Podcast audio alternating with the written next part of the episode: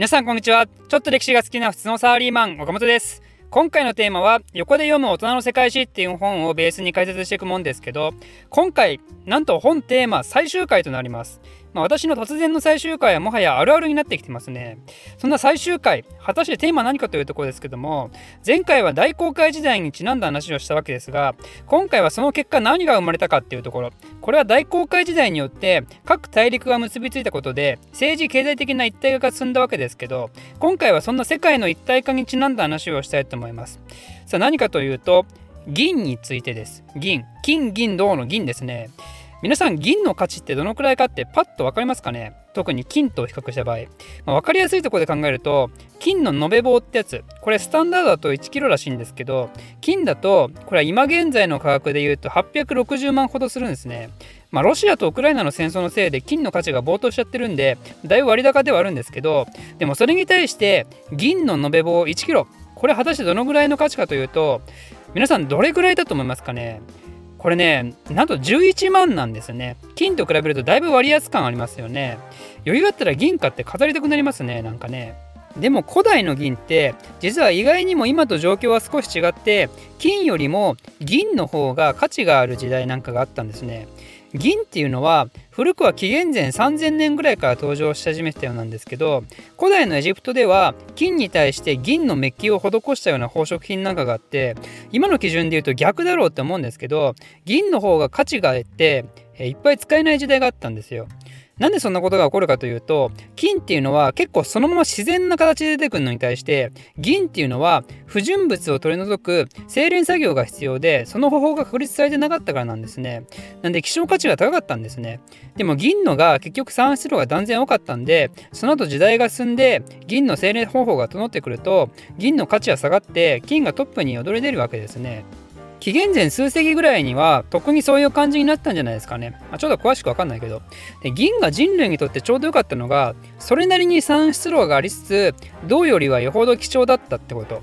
なんで貨幣としての存在価値がちょうどバランス取れてたんですね。金貨はあまりにも量が少なすぎて一般人含む市場全体に流通するには適さなくてまた銅は逆に多すぎてそれベースにしちゃうと銅線がいっぱい必要になって移動に適さないとかね。そこで銀がちょうどその中間っていうかいい感じのポジションに収まったわけですね。ちなみに世界で一番最初に鋳造された銀貨はリディアっていう紀元前7世紀ぐらいの小アジアの王国によるもんですね。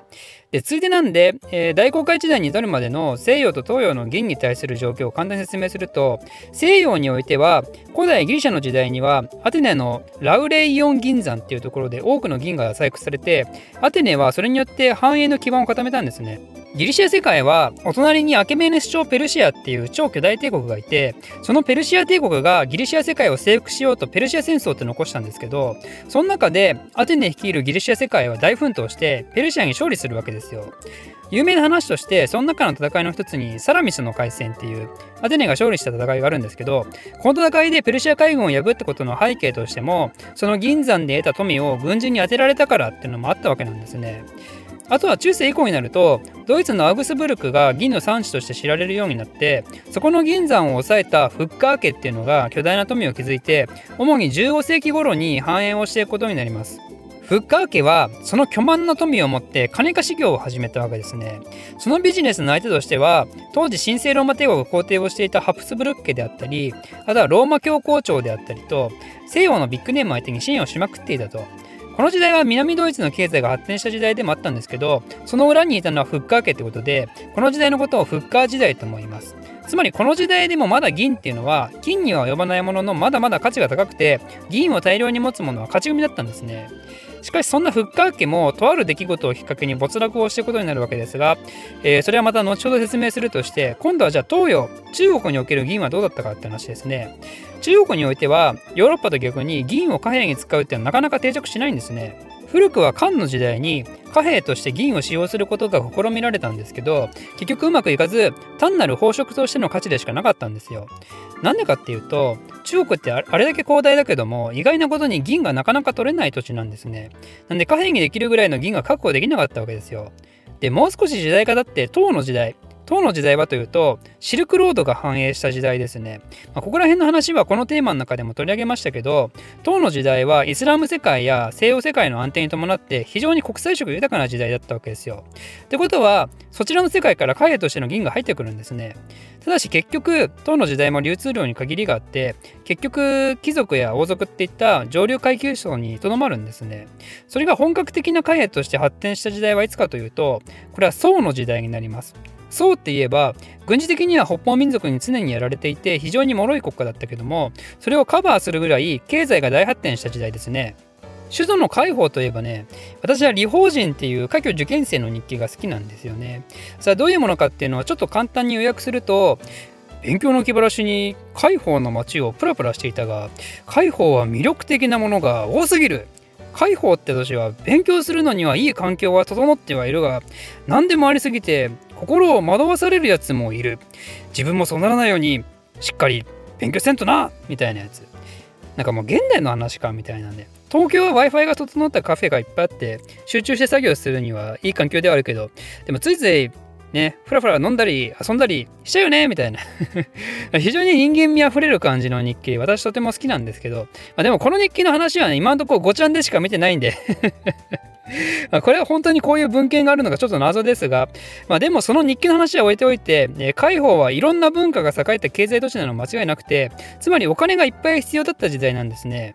で都合の悪いことにそれまでメインの貨幣で使われていた銅線は銅の産出量が減ってしまったこともあって限界が近づいてきてたんですね。そこでその課題に対応するために大口取引なんかを中心に銀貨が一般庶民の世界にも使われるようになってきたんですよ。それ以降中国では銀をベースにした税制なんかも整えられるようになって銀が中国経済の中で重要なポジションになっていくことになります。そう元と続いて明の時代でもこの銀を貨幣として使用する通貨政策は継承されたんですけどでもですね中国って基本的に銀の資源が非常に限られていた土地なんでまだまだ銀が足りなくて困ってる状況だったんですね。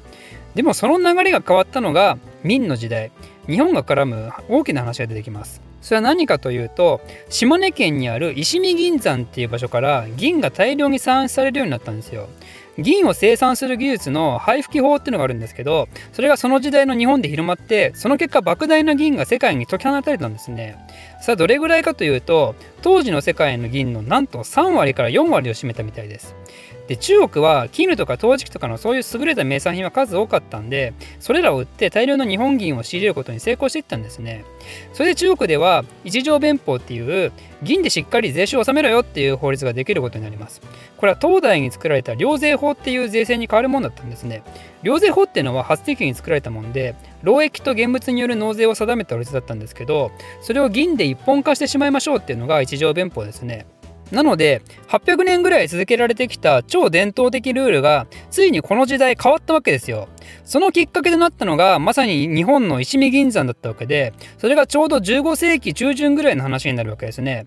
だいたいさっきヨーロッパの話で出したフッカー時代が15世紀なんでそのちょっと後ですね。でつまりここまでの説明で西と東がほぼ追いついたわけですけどこの15世紀から16世紀頃というと世界で何が起こるかということですね。これは大航海時代ですよね。このタイミングで大航海時代がやってくるわけですよ。この大航海時代によって銀は大きく世界を変えていくことになります。まずきっかけは何かというと南米の新大陸で発見されたポドシ銀山です。ここでこれでもかっていうほど銀が産出されてそれがバンバンヨーロッパに持ち帰られたんですねそうなるとどうなるかというと銀があまりにも増えすぎたんで銀の価値が下がって物価が極端に上がったんですよ果たしてどれぐらい物価が上がったのかというと、これはですね、すごいんですよね、マジで。現代の日本の例で言うと、物価上昇率は毎年2%を目標にしてますよとか、消費税が8%から10%に上がって困ったよとか、そんな話があるわけですけど、なんと当時のヨーロッパの物価、大航海時代のせいで2倍から3倍になったんですよ。2倍から3倍ですよ。200%から300%。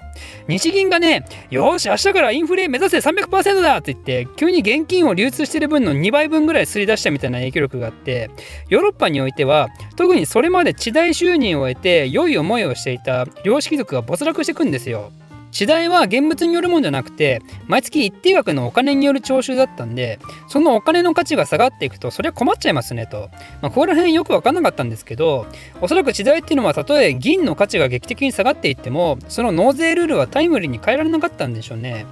それがきっかけで領主会計は没落をしていくことになって先ほど出てきたフッカー家もその煽りを受けて没落していくことになるんですね。これは西洋における封建社会の崩壊の一因となります。でこのポトシ銀山の影響は決してヨーロッパにとどまる話ではもちろんなくその大量の銀は大航海時代で世界経済が一体化しだしたこともあって中国の方にも大量に行くことになるんですね。